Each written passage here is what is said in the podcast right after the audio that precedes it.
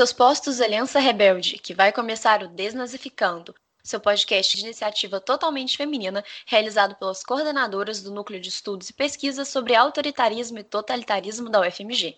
Nesse espaço, iremos falar sobre pesquisa, educação, nazismo, século XX e o que mais ner na telha. Então, peguem seus cafés que a gente já vai começar.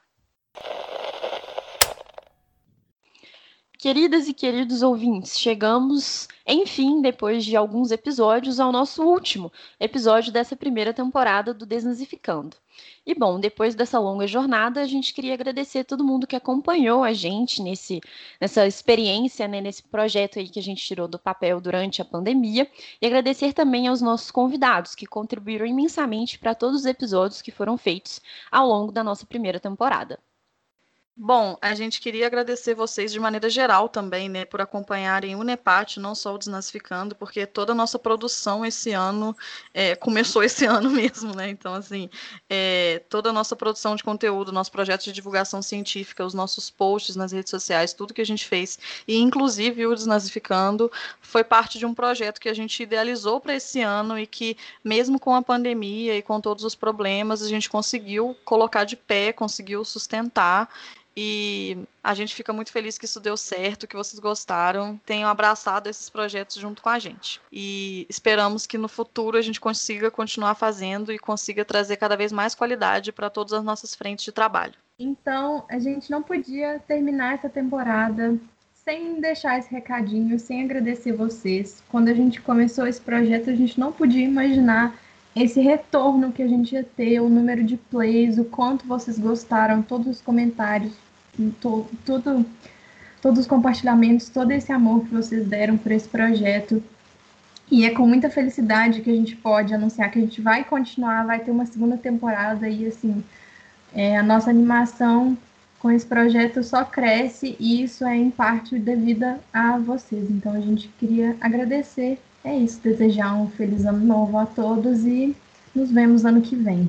E já que estamos no modo de agradecimento, né, vamos agradecer ao nosso último convidado, que é o do, do nosso último episódio aqui agora, né, o Museu do Holocausto de Curitiba, que foi uma parceria incrível que a gente conseguiu fazer esse ano, né, apoiaram a gente em todos os nossos projetos, fizemos é, várias coisas juntos e o episódio é mais uma das coisas que fizemos juntos e a gente está muito feliz que esse, esse seja o episódio de finalização dessa primeira temporada e desse nosso primeiro ciclo. Então a gente agradece muito ao museu e ao Carlos Carlos, o coordenador do museu, por esse espaço, por, por esse carinho que eles têm com a gente.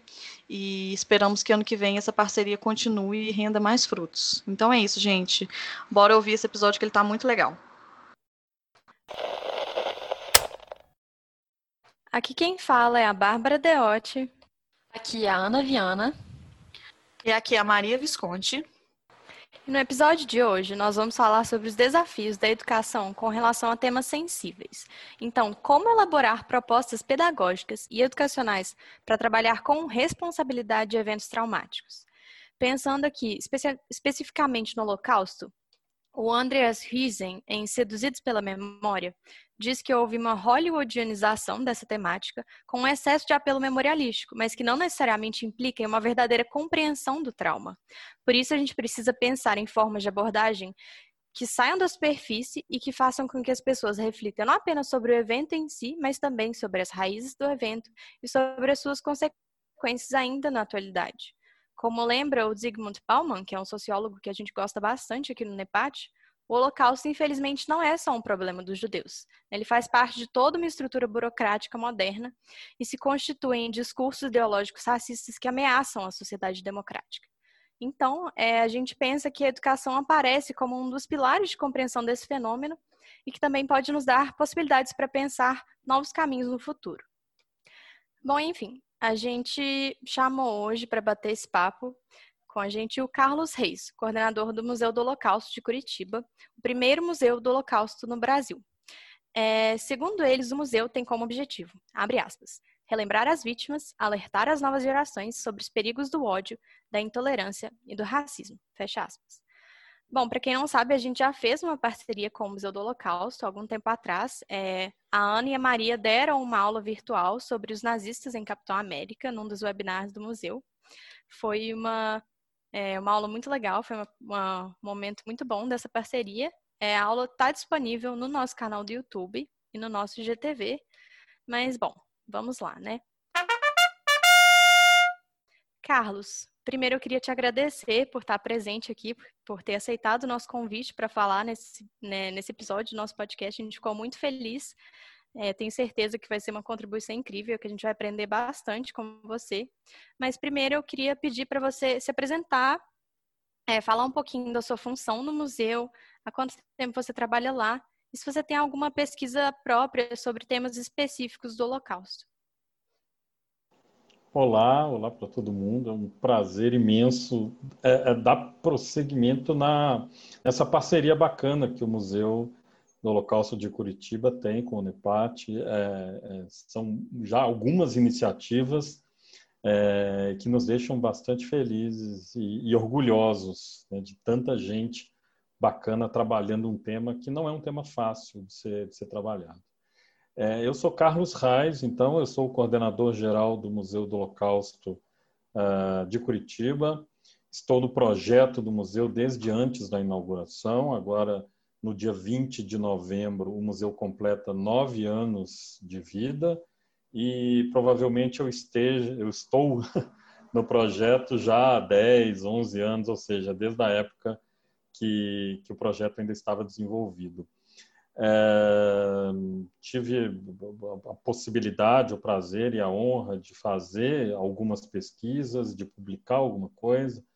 Eu acho que o, o grande filho que nasceu é, no ano passado é um livro que eu publiquei chamado Luz sobre o Caos, Educação e Memória do Holocausto.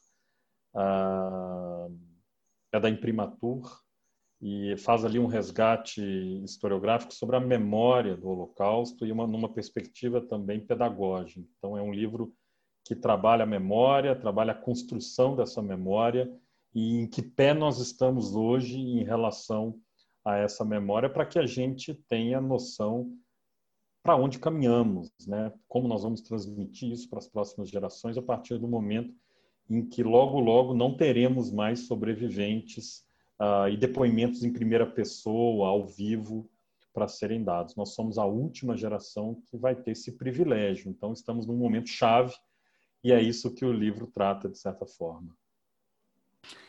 Gente, que massa! Nossa, adorei. Já já estou curiosa para saber como você trata isso, assim, né? São temas muito importantes, né? E eu acho que você chamou atenção para um aspecto muito essencial desse momento que a gente vive hoje, né?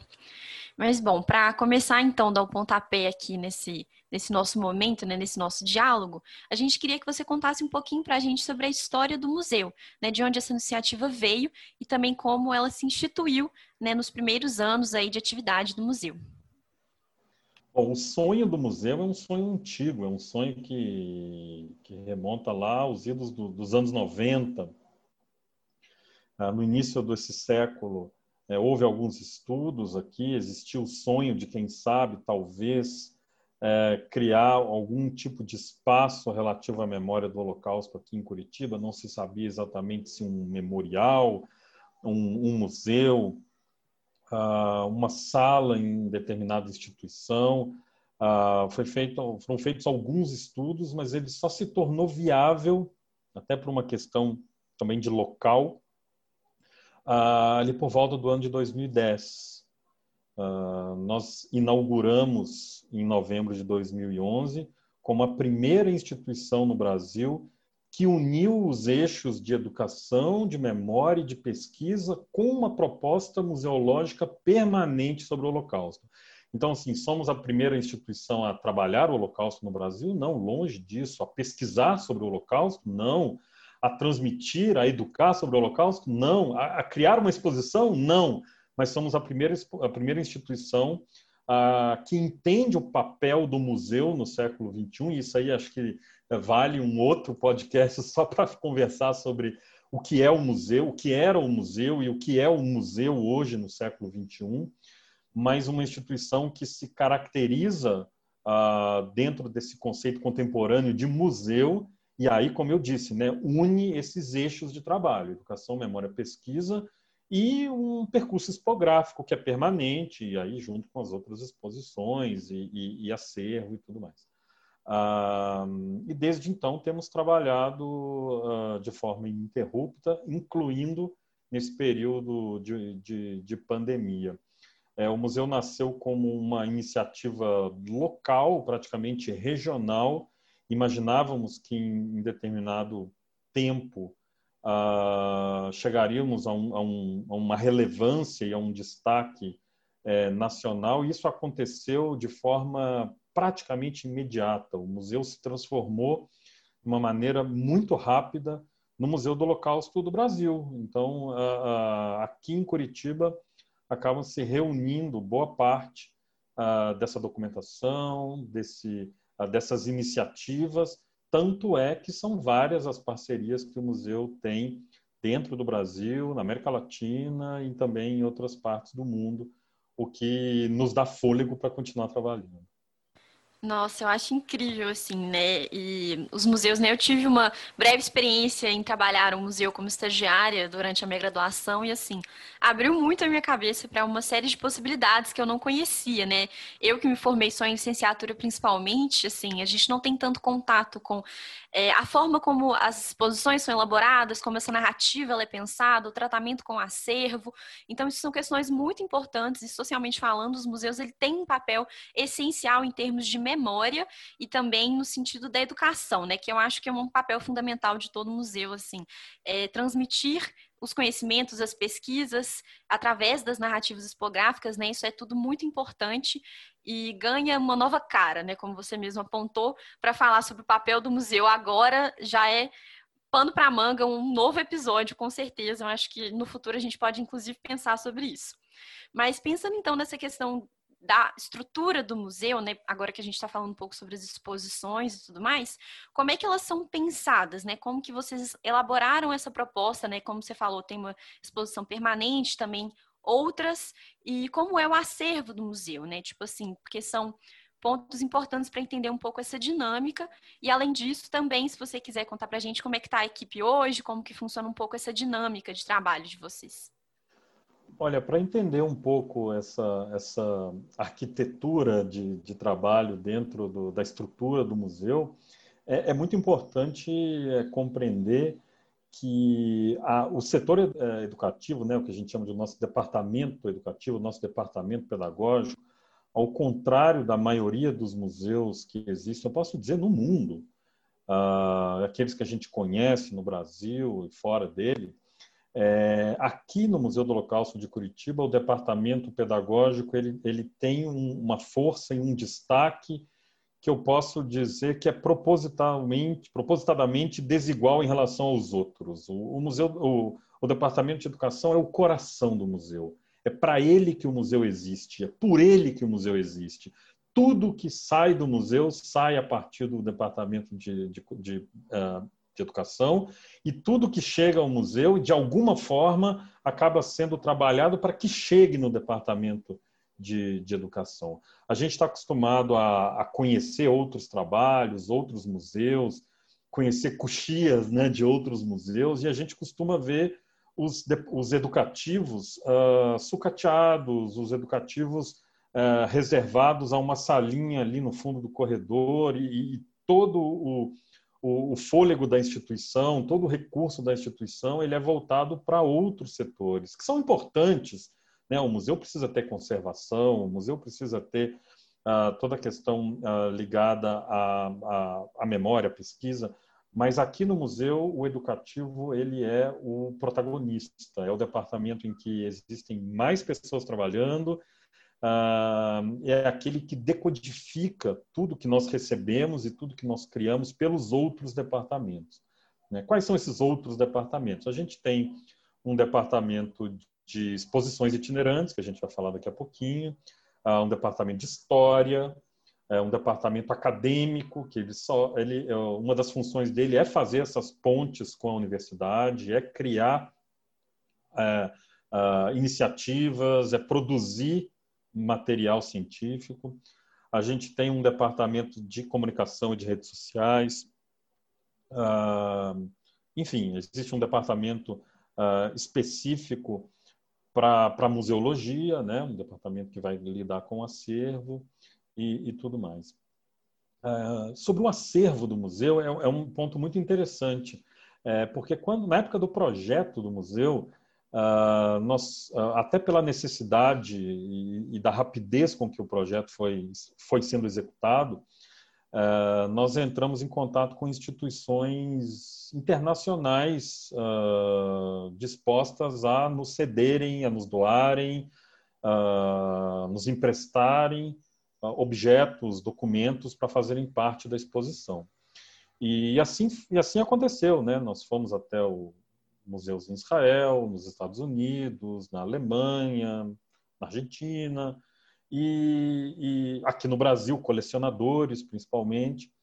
Mas rapidamente nós montamos um acervo uh, próprio para ser exposto. Quando o museu foi inaugurado, praticamente 50% de todo o nosso acervo estava exposto e outros 50% acabou sendo guardado e conservado na reserva técnica. A partir do momento que o museu inaugurou em que a mídia noticiou, em que a gente apareceu, enfim, no Jornal Nacional e tudo quanto era, era mídia, é, automaticamente as próprias famílias, os sobreviventes, não só em Curitiba, no resto do Brasil, começaram a entrar em contato conosco. Nós, a gente precisou criar uma, uma, uma força-tarefa, uma estrutura dentro do museu para começar a responder esses, esses, esses contatos e, inclusive, essas essas possibilidades de cessão de acervo. E o museu começou a receber acervo, começou a receber história. É, é muito importante que as pessoas saibam que a matéria-prima uh, do museu, aquilo que é o, o, o objeto principal do, do, nosso trabalho aqui, são as histórias dos sobreviventes. Nós estamos preocupados em contar essas histórias, em resgatar essas histórias e transmiti-las. Tudo que vem é, para dar suporte a essas histórias, pode ser um acervo, um depoimento em vídeo, uma fotografia, é, tudo que diz respeito à bibliografia, claro, é útil. Nós temos um, um, um, uma estrutura para poder receber tudo isso. Mas a matéria-prima é a história. Nós chamamos, inclusive, aqui de história base. Né? Nós criamos histórias base de todos os sobreviventes que a gente tem acesso. Uh, e essas histórias bases são utilizadas pelos departamentos para serem trabalhadas e transformadas no produto que está sendo trabalhado naquele momento. Uh, enfim, em relação ao acervo, o, o, museu começou a receber. E hoje eu posso dizer que, com poucas mudanças dentro da exposição permanente, a maior, a grande mudança da nossa exposição permanente tá, tá, estava programado para 2020, por causa da pandemia, nós nós adiamos para o início de 2021. Uh, ah, então, foram pouquíssimas as mudanças na exposição permanente e hoje a gente tem uh, entre 3% e 4% da, do acervo na exposição permanente e o resto em acervo. E o resto em reserva, desculpa. Uh, isso quer dizer que nosso acervo cresceu exponencialmente, vindo diretamente das famílias. Sobre as exposições, Uh, isso é muito interessante, porque, uh, a priori, todas as exposições do museu são criadas num esforço que a gente chama de multidepartamental, digamos assim. Não existe um departamento que cria as exposições. O departamento de exposições itinerantes ele organiza logísticas para que essas exposições possam itinerar, cria catálogos, cria agenda, faz contatos, mas não é ela que cria. Né? O esforço para a criação das exposições ela é feita numa parceria entre os departamentos e também a coordenação geral. Cada exposição tem uma história diferente, cada exposição surge de uma ideia diferente. Existem exposições que surgiram a partir de materiais educativos que a gente criou. Então, por exemplo, a gente tem o exemplo do Nossa Luta, a perseguição aos negros durante o Holocausto. Foi um material educativo que a gente criou para professores e que um ano e meio depois nós uh, tivemos a ideia de transformar esse material num, numa exposição que pudesse itinerar. É, outra exposição nasce como uma sugestão de, de, um, de, um, uh, de um seguidor de uma rede social, por exemplo. Uh, a gente tem uma exposição que cri, foi criada a partir de um trabalho uh, do Departamento de, de, de, Comunicação, que depois foi compilado e foi criado a, a exposição, a exposição entre aspas. Então, uh, cada exposição, seja ela temporária ou seja ela itinerante, ela nasce de uma forma diferente, num estímulo diferente, e, e, e, que também é muito enriquecedor, é muito interessante, né? A gente não ter um processo uh, unificador de todas as todas as exposições precisam nascer a partir de um determinado protocolo. Uh, a gente tem algumas ideias uh, já em desenvolvimento e tem uma que, que eu posso até contar para vocês aqui em primeira mão, a gente ainda não divulgou. No final do podcast, o pessoal fica até o final vai poder saber o, o, uh, o que a gente está planejando de exposição já para o início do, do para meados de 2021. Adorei, muito bom. Tem um extra no final para aqueles que persistirem aqui com a gente. Não... É um bônus. No caso, assim, eu acho incrível. Essa questão da integração entre os departamentos no museu é muito importante, né? Eu achei muito bacana isso que vocês têm como mote de trabalho, assim, né? Primeiro, a importância que vocês dão para a área do educativo, que realmente, assim, para mim é das principais coisas que o museu pode fazer, tipo assim, né? Eu acho que é excepcional e essa integração é realmente muito enriquecedora com relação à construção coletiva dessas exposições, né? Eu acho que esse pensamento mais, como que eu posso dizer? É, não, não sei se holístico, mas assim, mais completo realmente, né? Pensar essa integração mais completa dos, dos setores no museu, eles enriquecem muito as percepções que podem ser levadas para a exposição, né? Principalmente pensando que a exposição, ela também sensibiliza aquelas e aqueles que vão vê-la, né? Então, assim, quanto mais olhares para construir isso, eu acho que mais chances também da gente atingir esse público, né? E isso é muito bacana. E agora eu vou me ater mais um pouquinho só à questão da educação, que eu acho que realmente é um ponto muito essencial e que a gente também vê né, aqui no NEPAT como muito essencial.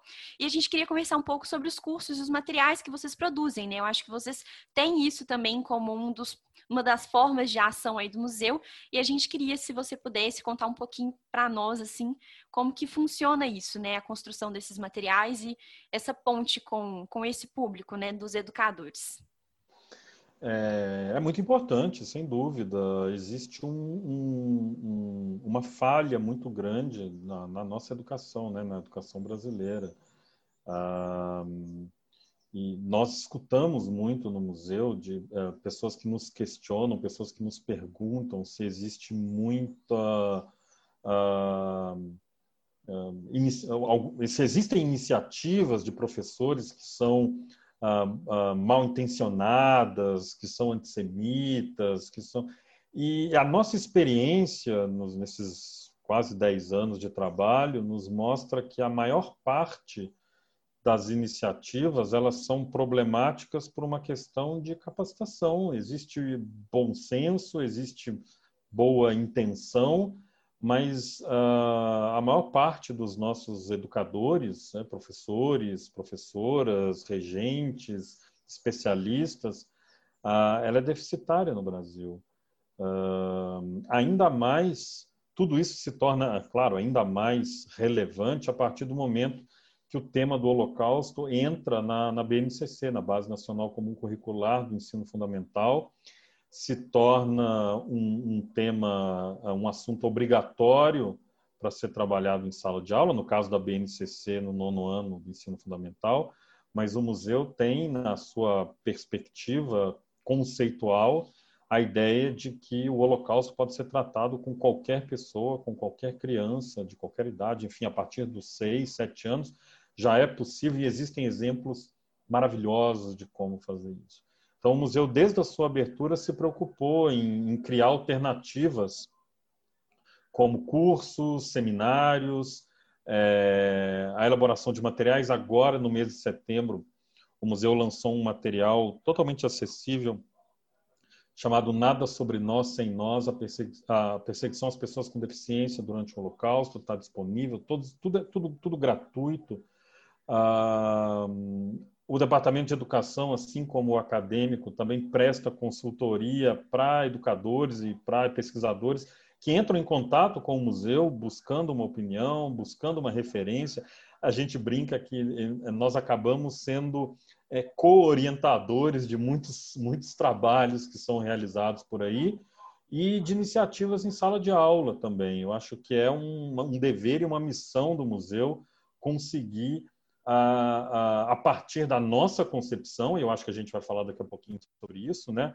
É, educação não é uma receita de bolo que é que a gente segue um, um protocolo, uma lista de ingredientes Uh, cada museu do Holocausto, cada instituição que lida com o Holocausto no mundo tem suas perspectivas, tem o seu olhar e tem suas diferenças, né? Existem instituições por aí que a gente olha e fala não, não é esse o caminho que a gente quer seguir.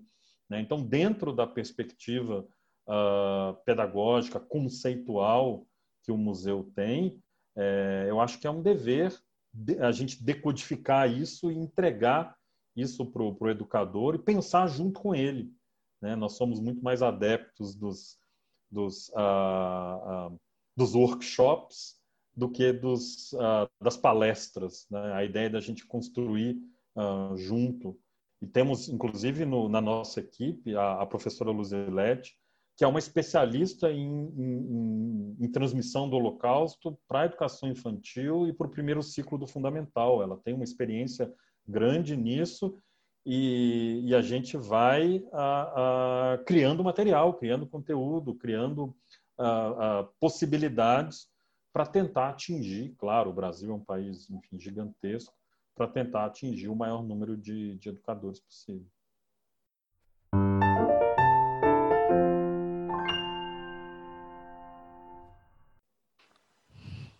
muito, muito bom, Carlos. Nossa, eu, eu sou mais fã de vocês a cada momento que passa. Sério, eu não, não, não sei lidar, eu acho tudo muito incrível. Mas bom, né, conta pra gente então sobre justamente essas diferentes percepções, né? Como você vê então o lugar do Museu do Holocausto de Curitiba com relação a esses outros museus, né, que a gente conhece e que também tem uma grande relevância assim no trabalho com a memória, né, com essa temática no mundo, né? Como por exemplo, o Memorial do Holocausto em Washington, que fica nos Estados Unidos, né? Ou o Museu Judaico, que fica em Berlim.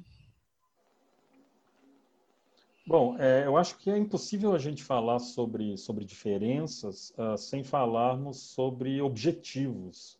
Né? Eu acho que as diferenças partem a, a partir das missões e dos objetivos. É, os objetivos do Museu do Holocausto de Curitiba são fundamentalmente educativos. Né? Em primeiro lugar, é, é aquela ideia do lembrar e do não esquecer, que não são sinônimos. Né? A gente poderia ter um podcast só para falar sobre lembrar e não esquecer. É, o, o, segundo, o segundo objetivo, enfim, dar visibilidade para essas histórias, tirar lições dessas histórias.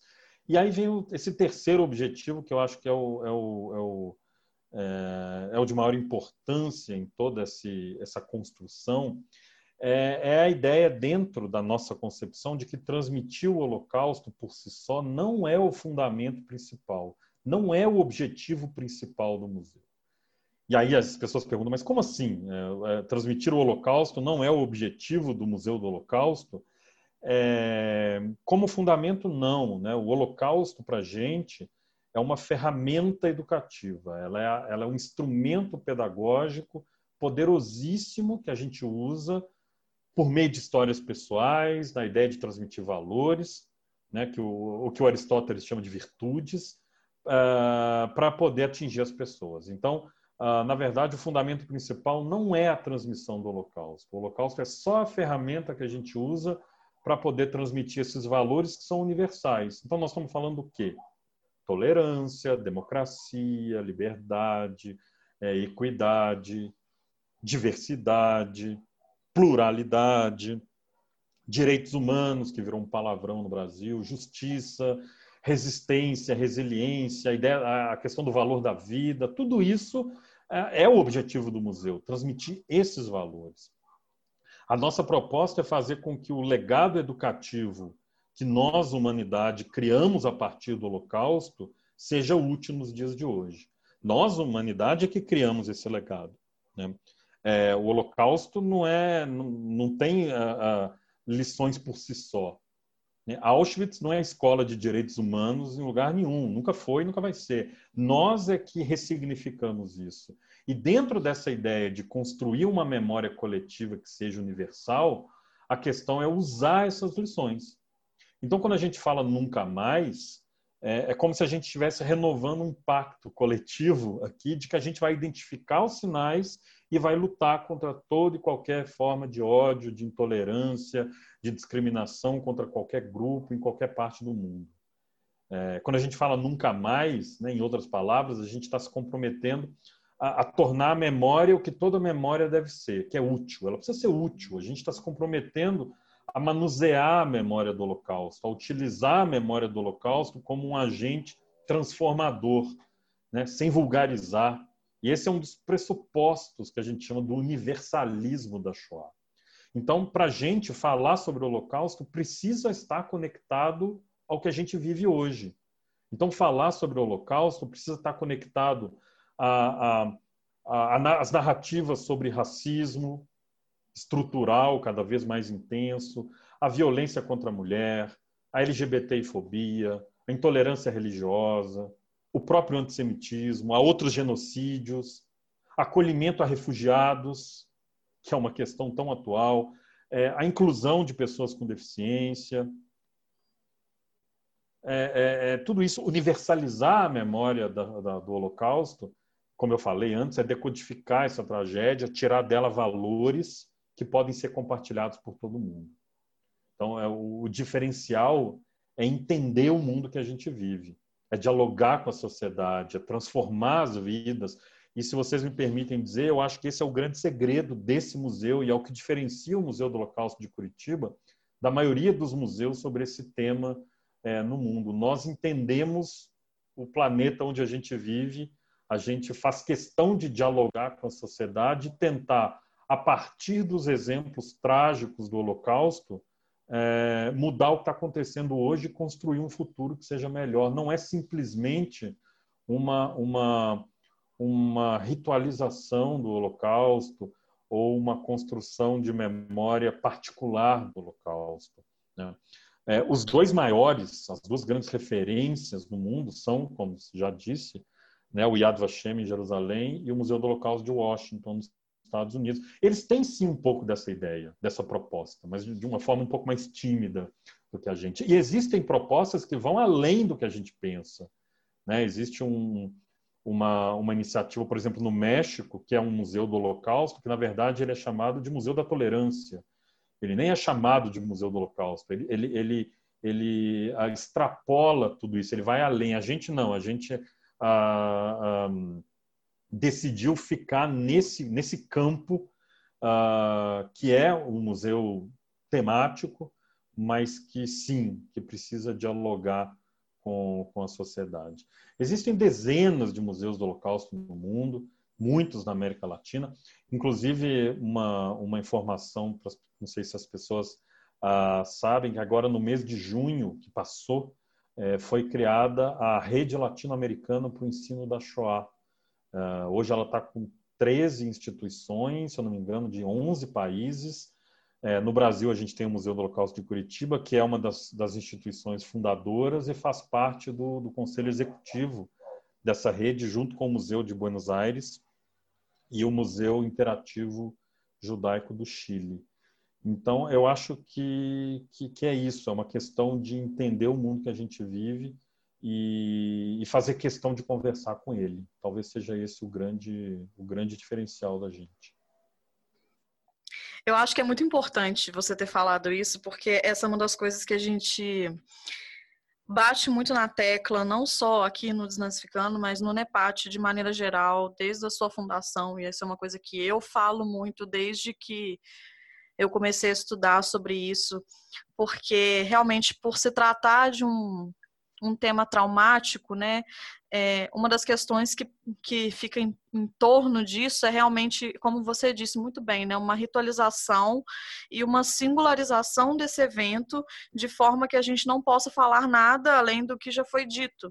E a grande questão é justamente, isso é uma coisa que até o Todorov fala isso em Face ao Extremo, que é, é para a gente poder tirar alguma lição do Holocausto, a gente precisa colocar ele de forma quase comparativa com outros genocídios que já aconteceram e que continuam acontecendo na história da humanidade. Então, ele existe uma singularidade muito grande nesse genocídio, mas para, a gente, para que a gente possa tirar qualquer lição sobre isso, ele precisa é, ser universalizado, né? Então, ele precisa é, estar inserido dentro de, dentro de uma sociedade, a gente precisa entender essa sociedade né, na qual isso aconteceu, é, que é a nossa sociedade, né? Não é uma sociedade muito diferente da que a gente vive, né? Existem questões que estão por trás desse processo de de extermínio que tudo isso que você falou, né? É o racismo, a estrutura organizacional, a burocratização, tudo isso são questões que é, tocam e que tangenciam esse tema e que por muitas vezes o que fica em evidência é apenas o holocausto, né? Tipo, e aí também por isso que uma falha na educação tão grande, as pessoas até hoje têm essa surpresa tão grande com esse tema, né? Tipo, a ah, nossa, como que isso foi possível, né? Um genocídio dessa magnitude, mas é, foram uma série de passos que foram dados até chegar nesse ponto, e passos ideológicos, passos culturais, é, passos né, de discurso, é, não só na prática. Então, eu acho que realmente essa é uma questão muito importante, porque o, o, como você disse, né, o legado é a gente que está tentando construir, né? Se a gente vai tirar alguma lição disso, é só a gente que pode tirar mesmo, assim, né? E a gente precisa trabalhar ativamente para que essas lições sejam aprendidas e difundidas, porque senão fica só o trauma pelo trauma, né? É, Maria, você falou uma coisa muito, muito importante, interessante, que é essa ideia da singularidade. É, é, tem um, um, historiador israelense chamado Yehuda Bauer, e ele vai trabalhar bastante sobre essa questão da, da singularidade, e, e, é uma tese que ele levanta e que nós compactuamos, de que essa, essa pergunta que, que, que normalmente se faz uh, sobre a singularidade do Holocausto. Né? Em inglês se usa a palavra uniqueness, né? essa, essa ideia de, do, do, do que seria único do Holocausto. Ela é uma pergunta é, bastante sem sentido do ponto de vista historiográfico, porque, em tese, é, todo evento é singular. É, né? A gente falar sobre singularidade do Holocausto, o que a gente precisa buscar é justamente o oposto. A gente precisa de um arquétipo que possa fazer com que o Holocausto, principalmente dentro da academia, possa ser uh, objeto de, de, de, estudo e de comparação. Porque a gente escuta muito isso dentro do museu. É, a gente é, é, é chegam visitantes para a gente que falam: olha, eu leio sobre o Holocausto, eu adoro o Holocausto, eu, esse tema me fascina, mas quanto mais eu leio, menos eu entendo e menos eu consigo uh, racionalizar isso. Né? Como, é como se quanto mais eu lesse, menos eu, eu, eu compreendesse. É como se o Holocausto tivesse num patamar é, irracional, né? Uh, como se ele tivesse além do limite da compreensão do ser humano, é como se a gente não conseguisse compreender. E se ele está além do limite da compreensão do ser humano, né, uh, juntando a isso uma perspectiva que a gente ouve muito de que os nazistas eram demônios, era o diabo, Hitler era o capeta, ou coisa assim. Então, assim, se a gente não consegue entender, se a gente não consegue explicar, se está além do limite da compreensão humana, se quem fez foi o diabo, é... para que, que a gente estuda e qual é a chance disso acontecer de novo? Né? Então, a gente entender que o Holocausto é um fenômeno uh, humano, e se ele é humano, ele é histórico, não existe história sem o ser humano, né? E se ele é humano, se ele é histórico, ele pode ser racionalizado e ele pode ser um objeto de comparação, uh, damos aí um grande passo. Né? O, o, o, talvez um dos e aí melhores arquétipos que foram criados para fazer com que o Holocausto seja passível de ser comparado é o arquétipo de genocídio. Então temos aí um processo. As pessoas falam, ah, mas é porque o Holocausto é o singular do Holocausto é porque ele foi um, um uh, foi ah, burocratizado e organizado e planejado. E aí você vai no conceito de genocídio e você descobre que não existe genocídio que não seja planejado, que não seja burocratizado, que não seja arquitetado.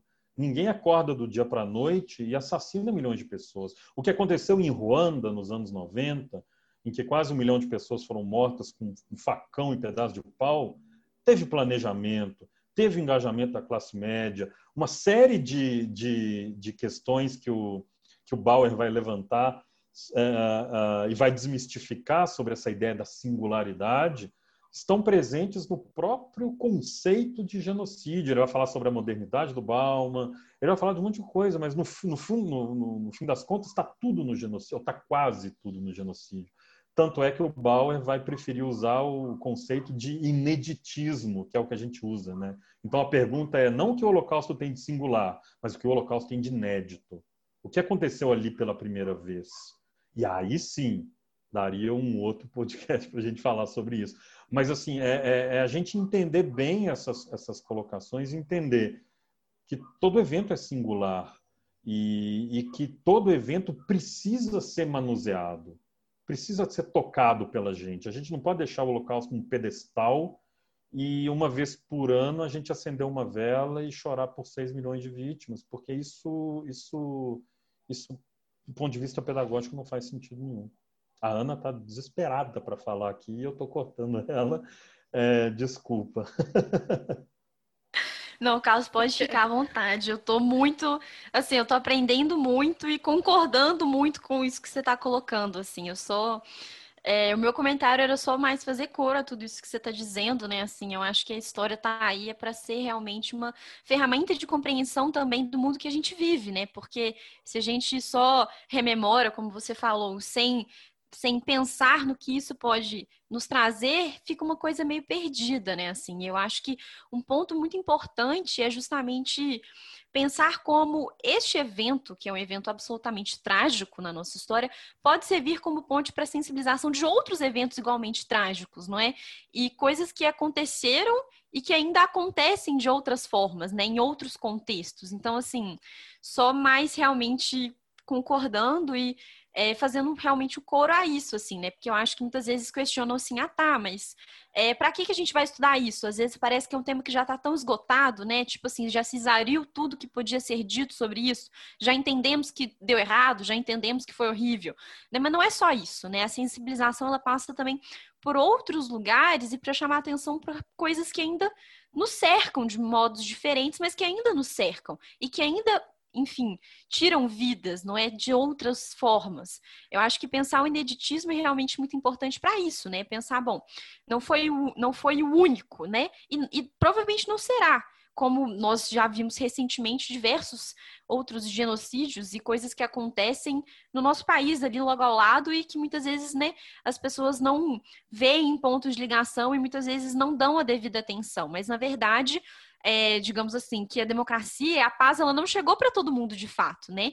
E ainda vai demorar muito tempo para que isso aconteça. Então, só concordando mesmo assim, e por favor, pode falar à vontade. Eu estava só realmente, realmente concordando muito e, e acho que são questões fundamentais, né, que você está trazendo aqui para o debate hoje. É, com toda certeza, né? Nós aqui somos fãs, confesso, de Hannah Arendt e a gente está aqui para compreender, né? Assim, acredito que é, um dos, pelo menos eu e as meninas, assim, um dos valores que a gente compartilha enquanto historiadoras, né? Que pauta a nossa profissão é essa função de tentar compreender, né? A gente está aqui para isso. É, e eu fiquei muito, é, muito tocada por um, um ponto que você falou Carlos, sobre é, como que a gente tem que construir esse legado, né? Cabe a nós. E pensando nisso, acho que a educação assim é fundamental, porque é como a gente é, transmite isso para as próximas gerações, né? Que elas que vão manter esse legado vivo e continuar a construí-lo, né? Então, assim, é, eu queria puxar aqui para a próxima pergunta, né? Pensando é, como que é difícil, realmente é um tema muito doloroso tratar do Holocausto, é um trauma enorme, mas a gente não pode deixar de tratar dele por conta disso, né? Porque assim ele tem uma importância fundamental. E a gente precisa compreender então, é, eu queria que você falasse um pouquinho sobre como é que você enxerga o papel da educação para a elaboração do trauma e como que ela pode ser uma possível aliada para a aproximação desses temas. Bom, a gente precisa uh, fazer algumas diferenciações nesse processo relativo ao trauma. Uh, e uma, uma, primeira, uma, uma primeira parte dessa conversa tem a ver com a experiência do próprio sobrevivente. Né? Então, é, é, é, não apenas a sensibilidade, mas o caráter uh, conceitual de como entregar para as próximas gerações esse, esse depoimento, esse testemunho que o sobrevivente dá. Né? É, então, se existem dezenas de, de, de, metodologias só no Brasil que foram criadas para, por exemplo, uh, colher, coletar uh, testemunhos de, de sobreviventes. E aí é um papel uh, do educador, de novo, decodificar isso para os jovens, para as próximas gerações e tudo mais. É, é, por outro lado, tem muita, tem uma questão muito importante que, que tem a ver com a, com a noção de alteridade, né? Que é a ideia é uma ideia muito mais complexa do que do que da própria empatia, que também é uma, uma questão que a gente que a gente levanta aqui. É, a gente precisa fazer com que essas histórias uh, sejam, se transformem em, em, uma, em algo mais próximo possível para a realidade de cada um dos jovens que é tocado por elas. Né? É, vou dar um exemplo. Uma das piores coisas que podem acontecer dentro do Museu do Holocausto é um jovem fazer a visita e na hora de ir embora ele pensar ou falar, olha, isso aqui aconteceu há sei lá quanto tempo, sei lá com quem, sei lá onde, está muito longe de mim. É, essa ideia de, de, de universalização, né, o universalismo do Holocausto, tem essa preocupação de fazer com que, que, que todas essas histórias, todos nós, não importa quem nós somos, de onde nós viemos, uh, a gente entenda que essas histórias fazem parte da nossa própria história como ser humano. E a partir do momento que a gente ah, é tocado por essas histórias, e aí tem o, o papel das histórias é muito importante, e, e, vocês devem estar percebendo que eu estou falando sempre no plural, as histórias, as histórias, porque não existe a história do Holocausto. O Holocausto não é uma história de milhões de pessoas, o Holocausto são milhões de histórias diferentes, cada uma com um nome, com sobrenome, com com, com uma história, com um sonho, enfim. Uh, a partir dessas histórias, a gente conseguir abrir uma janela e, e, e, gerar uma empatia, trabalhar essa questão da alteridade, uh, eu acho que a gente tira da tragédia, do, do, do, trauma que aquela geração carregou para cá, uh, a utilidade que a gente precisa. Né? É, a gente costuma dizer que, que existe uma utopia, um sonho, uh, isso a gente diz para os nossos visitantes, que se a gente, o dia que a gente tiver a garantia de que não existe ninguém em lugar nenhum do mundo sofrendo nenhum tipo de discriminação ou perseguição por qualquer motivo, o museu não tem mais razão de existir. O museu não precisa mais existir.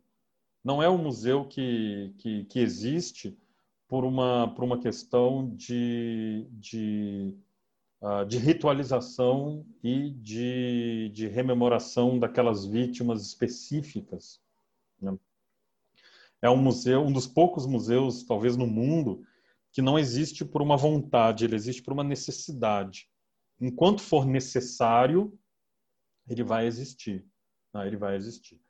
É, é, claro que existe, né? E aqui a gente pode entrar numa questão mais específica, que é uma questão uh, de metodologia educativa, de como lidar com isso, com crianças pequenas, com pré-adolescentes, com adolescentes, com, com, com ensino médio, uh, o que fazer, o que não fazer, como, como trabalhar, como caminhar com esse conteúdo Uh, é claro, não é só uma questão, como eu falei lá no início, né, de seguir um protocolo, de seguir uma receita, Mas é claro que existem, existem metodologias e possibilidades de metodologia para se trabalhar com idades diferentes.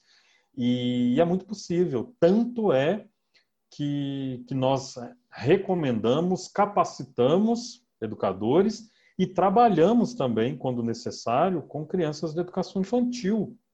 E aí as pessoas devem imaginar, mas, mas e aquelas fotografias, e aquelas fotos horríveis, e aquelas histórias horríveis? É, não, não é essa perspectiva que a gente quer trabalhar com elas. Né? A gente quer partir de outros princípios, a gente quer trabalhar valores, a gente vai trabalhar sobre liberdade, a gente vai trabalhar sobre medo, a gente vai trabalhar sobre identidade, a gente vai trabalhar sobre esconderijos, a gente vai trabalhar sobre temas. Uh, e aí a literatura ela é, é especial e fundamental para a gente trabalhar isso. É, não existem livros sobre o Holocausto específico para crianças tão pequenas. Então é isso. É, é, não é só a sensibilidade em relação ao trauma, mas também uma, uma, uma noção é, conceitual de para onde a gente está andando. Tanto é que para o museu é, é, é, muito fácil a gente dizer isso, que tudo que a gente produz, tudo que a gente faz, todo material que sai de algum departamento, é, ele tem esse fundamento teórico, esse fundamento conceitual unificado. Nós falamos a mesma língua, né? a gente sabe o que, que a gente quer. É, e fica muito mais fácil. Para o educador, então, fica muito mais fácil quando ele, ele entende qual é o é, é, é, onde ele quer chegar. Se ele entende onde ele quer chegar, ele constrói o caminho. Né? Se ele está preocupado só no, no, no, com, no, no veículo que ele vai usar para fazer o caminho, ele não sabe nem onde é que ele vai chegar. É mais ou menos essa analogia que a gente faz. Não, com certeza, né? Imagino que, sim, ter essa, essa noção de, de um propósito, né, no que você está fazendo e, e objetivos, né?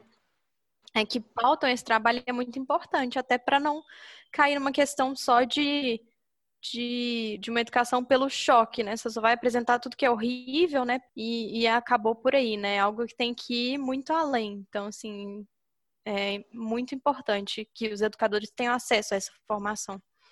Exatamente. É, é, e aí a gente volta, né, naquele círculo que é a questão da educação no Brasil. Né? O, a gente vê isso lá dentro do museu, os, os, às vezes chegam para a gente grupos escolares é, completamente cruz, eles não sabem nem onde eles estão, eles não, nunca ouviram falar no que está acontecendo. É, para os nossos mediadores, né, os, os nossos mediadores educativos, os, os, as pessoas que recebem os, os grupos, é, e os nossos mediadores são jovens, são todos eles muito jovens, eles têm de 18, 19 até 25, 26 anos, ou seja, é, a gente tem ali mediadores de 19, 20 anos recebendo alunos de 14, 15 anos.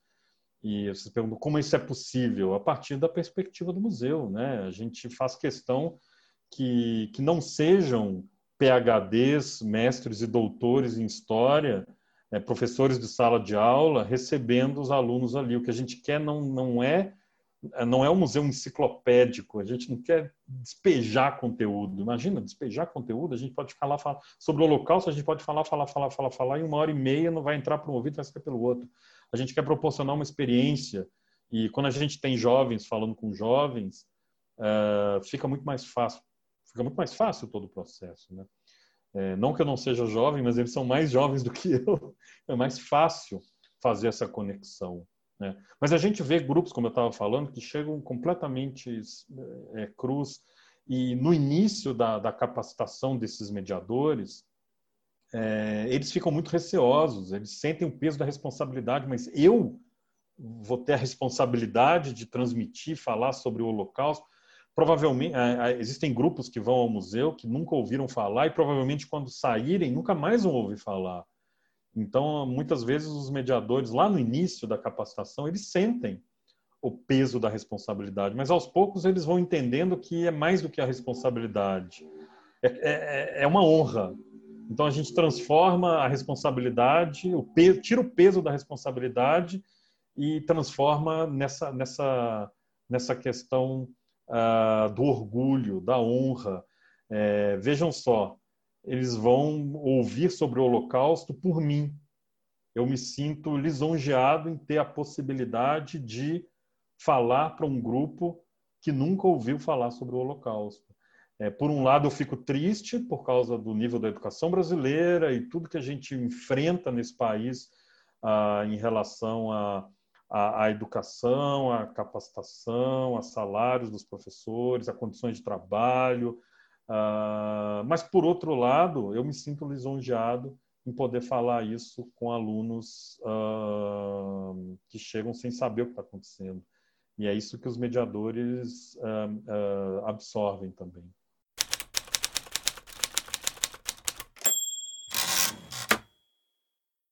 Bom, então eu queria agora que a gente tirasse um tempinho para a gente falar um pouco também sobre é, o papel do museu e a atuação do museu também com os conteúdos na internet, né? Porque a gente está falando bastante aqui sobre as exposições do museu e tudo, é, mas a gente sabe, né? A gente já acompanha o trabalho de vocês tem bastante tempo e a gente sabe que vocês têm uma atuação muito forte, né? Uma presença muito forte nas redes sociais em diferentes formatos, né? E a gente também sabe que é, as diferentes redes sociais demandam diferentes adaptações de conteúdo, né? Então, a gente queria saber se você pode falar um pouco para a gente como que surgiu essa ideia, né, de trazer esses conteúdos online e como que foi fazer essa adaptação de formato, né? Principalmente as diferenças muito nítidas que tem, por exemplo, entre Instagram, TikTok é, e Twitter. E a gente sabe que vocês estão no TikTok, é uma rede mais, além de ser uma rede mais nova, né, uma rede bem mais específica, eu acho, também direcionada para um público diferente. Então a gente queria ouvir um pouquinho sobre isso. O, o, TikTok é uma experiência maravilhosa que o museu tem. A gente abriu a conta e, e, e, e rapidamente a gente já tem milhares de, de, de, visualizações. Acho que são mais de 5 mil é, é, pessoas ali nos seguindo. Os, os, os vídeos são dezenas de milhares de visualizações e tudo mais. É uma experiência maravilhosa. Mas é, eu acho que não tem nenhum segredo, não. Eu acho que é uma questão, é uma, é uma união de, de dois fatores. É nós, nós uh, conhecermos muito bem quem nós somos, é, quais os nossos princípios, quais os nossos pilares educativos, é, é, o que a gente quer proporcionar para o nosso público e, por outro lado, aí sim conhecer bem o público das redes que a gente que a gente está disposto a trabalhar, né? É, e, enfim, apesar de eu, de eu, ser formado em comunicação, de eu ser jornalista de formação, enfim, eu não sou especialista em, em, em redes sociais, mas vocês sabem que existem públicos diferentes. Você tem ali o Facebook, é completamente uh, diferente o público, a interação do, do, do Instagram e, claro, do, e do Twitter, por exemplo. É uma outra linguagem tudo mais. É, lá no início, uh, era muito comum a gente criar conteúdos muito semelhantes e, e, e mudar pouca coisa né, para serem, serem publicados nas redes diferentes. E com o tempo, a gente uh, sentiu a necessidade de, de criar é, é, conteúdos específicos.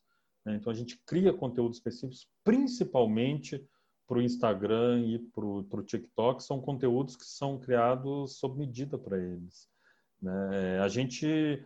Uh, existe um receio, né? existe um tabu, existe um receio uh, de muitas pessoas em relação ao trabalho educativo sobre o Holocausto, que é um tema sério, uh, nessa, nessas redes, né, nos stories. No...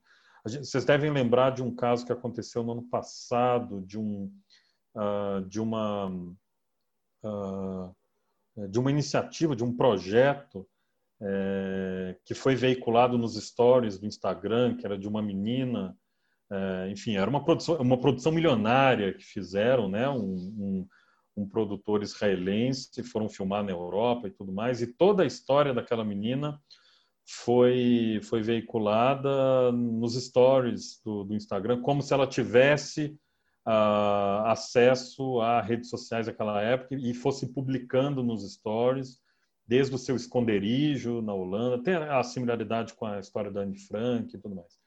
E eu me lembro que na época surgiu uh, uma grande discussão sobre, sobre o, o, a plataforma, sobre o uso disso.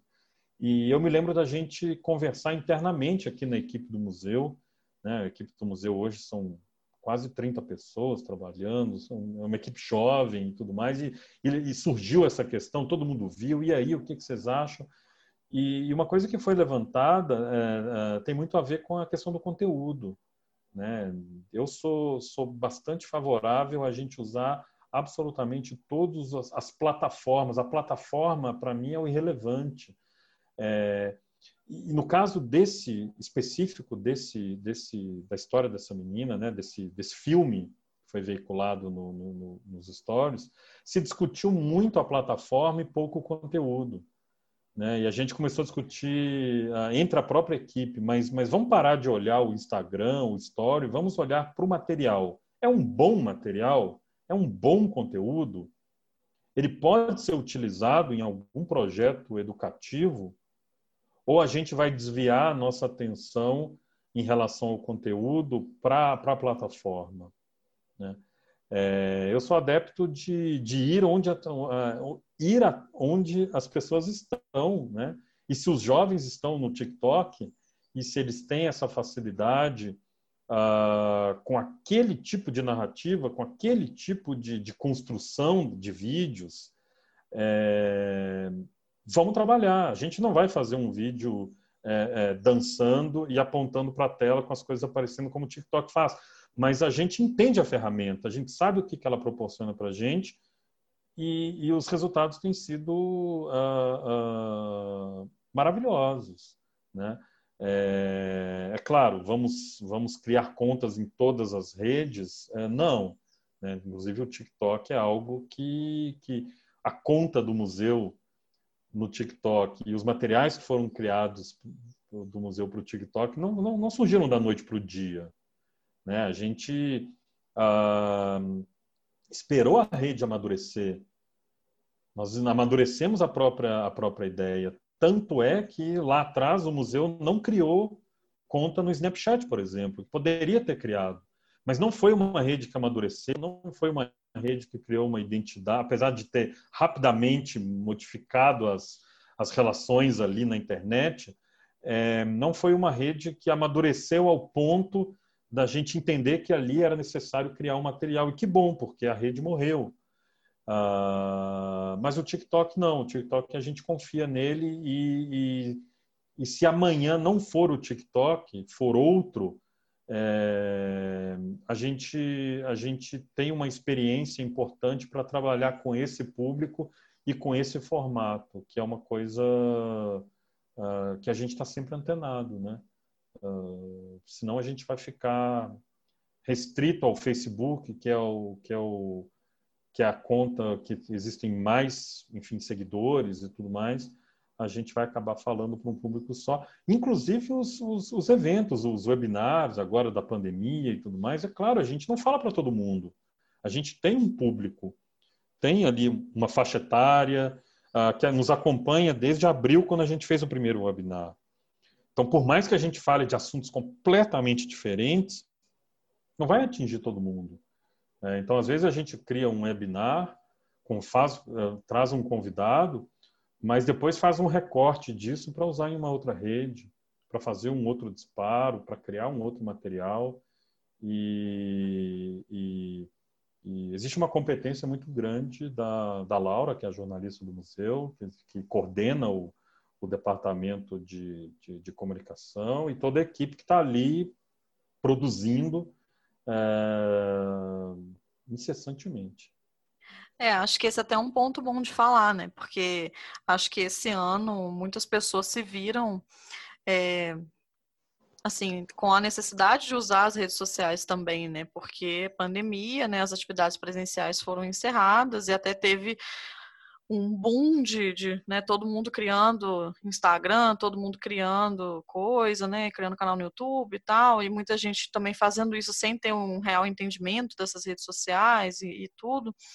É, eu acho que seria legal, porque a proposta de vocês, vocês fizeram uma proposta, né, assim, pensada para a pandemia, assim, né, para esse momento, né, vocês é, elaboraram um modelo de atividades online, né, então como que, como que foi essa estrutura, essa organização desses webinars, né, que até a gente comentou que a gente participou de um, é, como que foi esse, essa organização? É, Bom, nós começamos a, a, produzir esse tipo de material da mesma forma como o planeta fez, né? A gente foi pego de surpresa.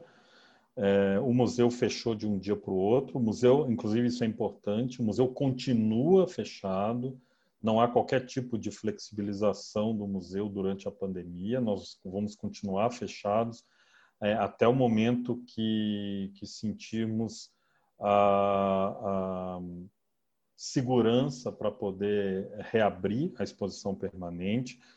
Na minha opinião, não adianta agora dizer que está seguindo protocolos e protocolos. A gente, a gente prefere é, ainda aguardar, até porque a maior parte da, do público do museu é o público escolar. Então, reabrir o museu agora uh, não teríamos esse público de qualquer forma, reabriríamos para os turistas, que inclusive nos cobram e, e, são, são visitantes importantes que a gente tem, que levam é, é, o museu para outros lugares do mundo, mas por enquanto a exposição permanece fechada. A gente começou a fazer esses eventos como todo mundo começou, é, vamos, vamos começar a conversar, a gente começou a fazer é, com a própria equipe, então criávamos um tema, eu me lembro que nós falamos sobre, lá no início, sobre é, é, é os conceitos formais de sobrevivente do Holocausto, quem era um sobrevivente do Holocausto, quem não era.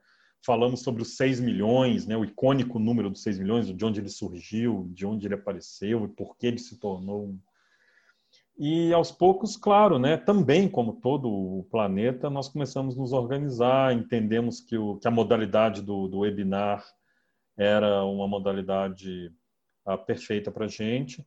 E o grupo de coordenadores dos departamentos aqui do museu é que, por meio de, de reuniões virtuais, sugerir, a gente sugeria pautas, né? sugeria a possibilidade de convites. E assim eram montados os, os, uh, os webinars. Por enquanto, eles estão todos disponíveis lá na página no Facebook e já nos próximos dias é, estarão também no YouTube do museu e disponibilizados num site novo que o museu já está trabalhando já há alguns meses, então todos eles estarão lá. No início eram dois por semana, a gente fazia duas vezes por semana, um na terça, um na quinta, e ainda uma live no Instagram no, no sábado, no domingo, com outro tema, um outro convidado. E, e, é claro, né, não só por uma questão de, de, de, de, criatividade, de possibilidade de convites, mas o próprio, o próprio mundo, né, nós começamos a ficar saturados desse tipo de, de, de modalidade. O museu continua fazendo. Né? Essa semana a gente fez um evento sobre as polacas, sobre a prostituição de judias ah, no final do século XIX até meados do século XX é, continuamos fazendo, mas num, num, numa programação num ritmo bem menor do que fazíamos no início da, da, da, pandemia. Foi uma forma também que o museu encontrou de, de, de atingir outros públicos. Eu acho que esse tipo de, de, de iniciativa, mesmo a partir do momento que retornarmos aquilo próximo da normalidade que a gente conhece, é, é, vai continuar. Eu acho que a gente tem, tem tecnologia e, e viabilidade é, é, é, técnica e intelectual para continuar criando esse tipo de, de produto, convidando pessoas do outro lado do mundo, é, enfim, trabalhando isso. A gente ainda vai, vai, vai durar um pouco tudo isso, né? Ainda vai durar mais mas é, aquele ritmo incessante de produção de webinars, uh, como era lá em maio, junho, julho, é, ele não existe mais, mas continuamos fazendo, continuamos com as reuniões de, de, de pauta, criando possibilidades. é, no, no, nas últimas semanas nós fizemos uh, eventos em parcerias, fizemos um evento com a Fundação Shoah em Roma, foi um evento italiano com tradução simultânea, fizemos um evento com o Centro Anne Frank da Argentina, enfim, também eram possibilidades que não existiam lá no início e que hoje já são comuns. A gente faz as parcerias e, e faz eventos conjuntos, como a gente fez com o NEPAT é, não faz muito tempo também. Acho que essa foi uma movimentação meio geral, assim mesmo, né? Teve um boom de atividades e, tipo, não, live todo dia, não sei o quê, e depois foi dando uma, uma acalmada, assim, né? É, eu acho que para finalizar, até tem a ver com isso que você falou, né? É, a gente sabe que não são todas as instituições, né, que sequer tem uma presença em redes sociais, e como eu falei no começo, né, acho que esse ano mostrou que isso é importante e tudo, mas a gente vê, por exemplo, né, a gente já mencionou aqui é, o Museu do Holocausto de Washington, por exemplo, né, o memorial, tem uma presença ativa nas redes sociais, mas é um outro tipo de conteúdo, né, é bem mais enciclopédia, né, igual você falou, assim, né, até porque eles são meio assim mesmo, né, e é uma proposta diferente mesmo. E eu queria saber se você se você acha que a internet né, é um, um facilitador do trabalho ou é um dificultador, assim, né? Se realmente é uma coisa que é legal de fazer e que dá um retorno e que é bacana e que faz parte realmente da missão do museu e do papel de vocês, é, ou se isso é uma questão que é complexa, e, enfim, não sei. Não, sem dúvida. É, é a internet ela é muito mais um, um, facilitador hoje em dia. A própria rede que eu falei, né, que é a rede latino-americana para o ensino da Shoah, a rede LAIS, uh, ela nasceu graças à internet. Né? Ela nasceu graças à possibilidade de, de termos num, numa sala de Zoom é, diretores de memoriais e museus do Holocausto da América Latina. Então, isso nos, nos ajuda bastante. É, inclusive, tem uma questão importante sobre os webinars, porque mesmo tendo passado o boom, mesmo tendo passado aquela, aquela febre de lives todos os dias, que você saía de uma live sobre a Hannah Arendt e ia para a live do Gustavo Lima, era uma coisa que é, você emendava uma live na outra. É, não me preocupa muito essa, a, a questão do, do, do é, até do público, da questão do, do, do, número de pessoas, né? É, algumas instituições pararam de fazer porque o, o índice de, de audiência caiu assustadoramente, já caiu assustadoramente para todo mundo, né? Mas para a gente, eu não vejo isso como um grande problema, porque a partir do momento que a gente é, é, faz um convite e realiza um evento de, de qualidade, discute um tema, dá uma aula, é, nós criamos conteúdo, né? e esse conteúdo fica à disposição. A gente uh, faz a divulgação desse conteúdo. Então, uh, educadores, pesquisadores, especialistas, curiosos, eles vão encontrar esse material lá no YouTube, no Facebook, no Google. É, ele fica para a posteridade, ele fica gravado, ele, e ele pode ser utilizado também como matéria-prima para outros materiais que, porventura, a gente pode criar. Né? Então, é, no momento, hoje, né, a gente está falando novembro de 2020, com, a, com a, o, o, o, Brasil tentando retomar é, algo, como eu falei, né, que é próximo da normalidade, todo esse boom de, de Zooms e de lives é, acabando, Uh, não me preocupa o esvaziamento do público uh, nesse caso específico por causa da construção do conteúdo, né? por causa desse, desse conteúdo de qualidade que a gente está tá programando. Eu acho que desde o do nascimento uh, do museu, a, a, internet, as redes sociais, o, o contato eh, virtual sempre foi muito importante para o museu. É, e, um, e um, uma justificativa para isso é justamente o fato deles ter se tornado uma referência no Brasil, uh, na América Latina e em outros lugares do mundo. O museu, com quatro anos de, de existência, foi convidado para palestrar num painel da ONU lá em Nova York. A gente tinha quatro anos de vida e, e a diretora do, do, programa das Nações Unidas para o Ensino do Holocausto tinha vindo até Curitiba, tinha conhecido o museu e nos convidou a ir lá. Isso, isso uh, já há bastante tempo. Né? É, e cá entre nós, eu acho que, que nós sofremos do mesmo problema, e eu posso falar isso abertamente, que é o fato de não estarmos localizados num dos dois, dos dois grandes centros brasileiros, que é Rio de Janeiro e São Paulo. Né? O fato de não estarmos no Rio e não estarmos em São Paulo é, praticamente triplica a nossa necessidade de visibilidade. Né? E o que, em Belo Horizonte acontece a, a mesma coisa. Né? Então, a necessidade de, a partir do momento que nos tornamos relevantes, a necessidade de uh, de construir as parcerias, de tornar-nos cada vez mais relevantes dentro desse processo de, de construção da memória do Holocausto, estando fora do, do, do eixo Rio-São Paulo, uh, fez com que, desde o início do projeto, é, é, as iniciativas virtuais fossem tão importantes. E hoje nós criamos materiais uh, não só em redes sociais, mas às vezes criamos materiais, criamos exposições virtuais, por exemplo. Uh, criamos exposições que, que não necessariamente uh, vão ser materializadas. Nós levamos exposições para o Rio e para São Paulo.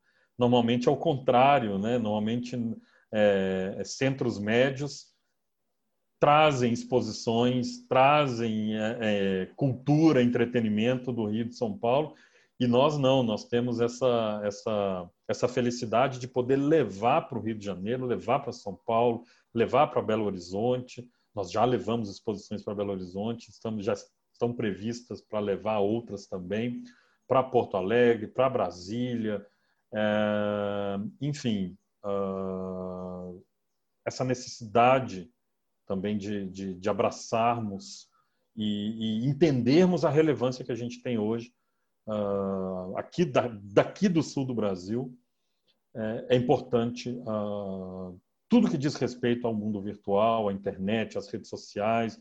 Por isso a gente está tão antenado assim.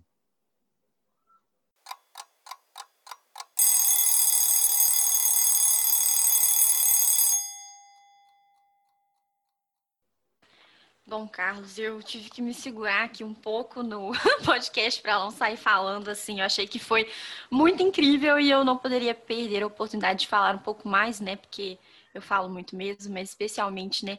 Com, enfim, esse episódio incrível que acabamos de fazer aqui. É, relembrar só dois pontos que você tocou assim. Eu acho que são duas questões muito caras para nós historiadoras e historiadores, né, que é a questão da responsabilidade para lidar com os temas, né, e também esse diálogo com o público, que é uma coisa que aparece para nós cada vez mais como uma necessidade latente, assim, né, de atingir as pessoas, e é algo que para nós aqui no NEPAT a gente sempre traz, assim, e isso é um princípio que realmente norteia as nossas ações. Mas, bom, enfim. É, primeiro, sobre a responsabilidade, eu achei muito louvável e muito incrível essa questão que você comentou de colocar os jovens para conversarem com as pessoas que estão indo e com as, as, escolas, principalmente, né? Eu acho que essa questão do trabalho com a história e com a memória, ela é muito importante e que tem batido para mim, principalmente agora, né? Talvez com uma pesquisa um pouco mais estruturada, mas que é algo que seria talvez né, correto dizer que é algo que a gente tem que ter desde lá a nossa graduação, que é a responsabilidade para tratar os temas, para tratar a história, né? A história que é tão mobilizada e tão utilizada como discurso para legitimar questões tão complexas, né? Eu acho que trazer essa dimensão da responsabilidade para tratar com o tema é sempre muito importante. E isso, aliado ao diálogo que vocês propõem com os públicos, né, não apenas um, né, mas diversos, e esse esforço que vocês fazem para realmente atingir mais pessoas, né, para estar em vários lugares na internet, mas também pensando nas iniciativas presenciais que vocês têm, né, em breve, esperamos que possam retomar aí nesse mundo pós-pandemia, que ninguém sabe direito quando que vai acontecer, né, ou como vai ser, mas que eu espero que vocês podam, possam voltar a fazer esse trabalho que é realmente muito importante e, bom, novamente muito louvável, né, assim, só para pescar essas duas questões que me chamaram a atenção, que eu achei muito bacana você ter trazido e agradecer mais uma vez a sua participação, que foi extremamente enriquecedora e eu acho assim, é um tema que me interessa bastante, né? Eu acho que pensar a importância dos museus é muito massa assim num contexto em que as pessoas às vezes não dão tanta atenção, mas que eles têm uma importância muito maior, né, do que a gente muitas vezes atribui. Então, enfim, é isso. Te agradecer novamente. Foi muito incrível. E deixar aí, se você quiser falar, trazer aí nosso bônus, né? Deixar um último recado, fica à vontade. Não, você falou sobre a, a, a questão da responsabilidade né, é, do historiador. Eu acho que uh, uh, aqui, né, a nossa área de, de história, ela acaba sendo, sendo tendo um, uma responsabilidade muito grande uh, não só para validar conteúdos ou para levantar uh, pesquisas, mas uh, para dar ao museu esse suporte que proporcionou a criação dessa, dessa credibilidade que o museu recebeu.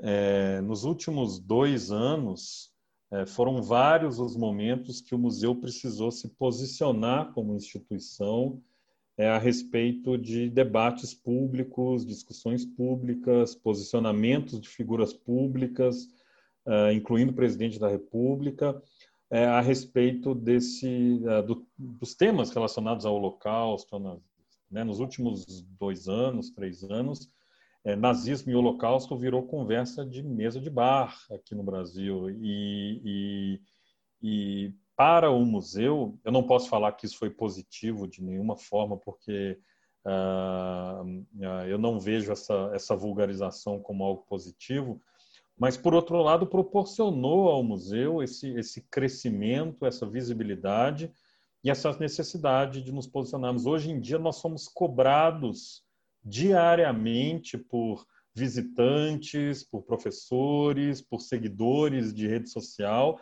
a nos posicionarmos para todo e qualquer tipo de, de, uh, uh, de posts, de entrevistas, de debates, de, de, de tudo que está acontecendo. Então, às vezes, é, são essas próprias pessoas que nos avisam, às vezes nem chegou a informação uh, de forma oficial para a gente. Então, nós somos cobrados como instituição a nos posicionarmos hoje. Temos feito isso desde, enfim, desde a abertura do museu, mas cada vez mais o museu é, é, cumpre essa responsabilidade. E eu posso dizer que, que todos os posicionamentos oficiais que o museu tomou, principalmente nos últimos dois, três anos, é, fruto da polarização política que existe no país e tudo mais, todos esses uh, uh, uh, notas oficiais, pronunciamentos, é, tem uma nota que ficou famosa nossa há pouco tempo, há algum tempo, que nós intitulamos de não é apenas uma nota de repúdio, porque ficou na época que no Brasil, as instituições faziam notas de repúdio que não serviam para nada e a gente fez uma que não era apenas uma nota de repúdio e a gente uh, uh, disponibilizou material educativo dentro da nota. Mas eu estou falando disso é porque uh, todas as notas, todos os textos, todos os posicionamentos oficiais do museu são feitos com a responsabilidade da coordenação geral mas tendo o departamento de história e o professor Michel Erlich, que é o, que é o coordenador de história do museu, como a principal figura, o principal braço ali para se escrever. Então, é o departamento de história. O, o, se o departamento é, pedagógico é o coração do museu, é, o departamento de história é, o, é aquilo que sustenta o museu, é aquilo que dá credibilidade para o museu, é aquilo que nos proporciona a facilidade em a gente se posicionar todas as vezes que a gente uh, é instigado a. Né? O, o, último posicionamento foi a respeito da, do caso da governadora interina de, de Santa Catarina. Né? É, eu quero agradecer o convite, falar que foi um, um prazer. É, nós temos visto também nos últimos anos, várias páginas, vários uh, contas de Instagram, de Facebook, de tudo, falando sobre nazismo, sobre Segunda Guerra, e a maioria delas faz por uma espécie de um, de um, de um fetiche que a gente conhece bem, e, e, e eu fiquei uh, tocado, emocionado mesmo quando eu conheci o trabalho do NEPAT e entendi a seriedade com que vocês trabalham esses temas é, num viés acadêmico, mas com uma linguagem totalmente acessível. E desde o primeiro contato, desde o primeiro troca de mensagens lá atrás, é, conversando com a nossa equipe, nós identificamos ali um, um parceiro é, em potencial que, que nos orgulha muito de ter. Então, eu parabenizo pelo trabalho, pela garra, pela luta que vocês diária que vocês têm. Eu, é, eu, imagino a dificuldade que é a construção desse conteúdo, a, a criação dessas pautas. É, e eu posso dizer que conte com a gente para aquilo que vocês precisarem. Né? Eu falei lá atrás sobre uma, um, uma nova, um projeto novo do museu está sendo trabalhado já há alguns anos, vai virar uma exposição em 2021 e eu posso, como eu falei lá, né, adiantar isso para vocês. É, é uma exposição que faz uma relação, depois de foi um, um período longo de, de, de, de, pesquisa, de levantamento de bibliografia, uh, de recorte. Acho que o mais difícil dessa exposição foi fazer o recorte, que é uma uma mostra que faz uma relação entre o circo e o Holocausto.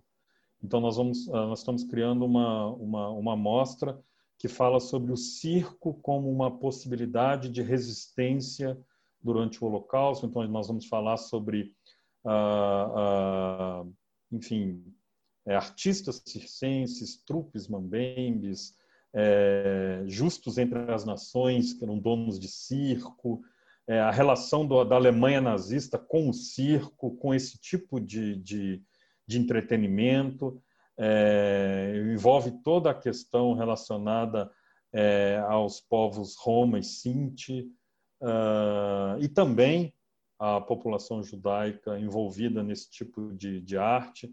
Então, é uma exposição que, que vai ficar belíssima e vai tratar essa ideia da resistência pelo olhar do circo naquele período. Eu espero que vocês gostem e que ela chegue uh, que esse picadeiro chegue a Belo Horizonte é, também.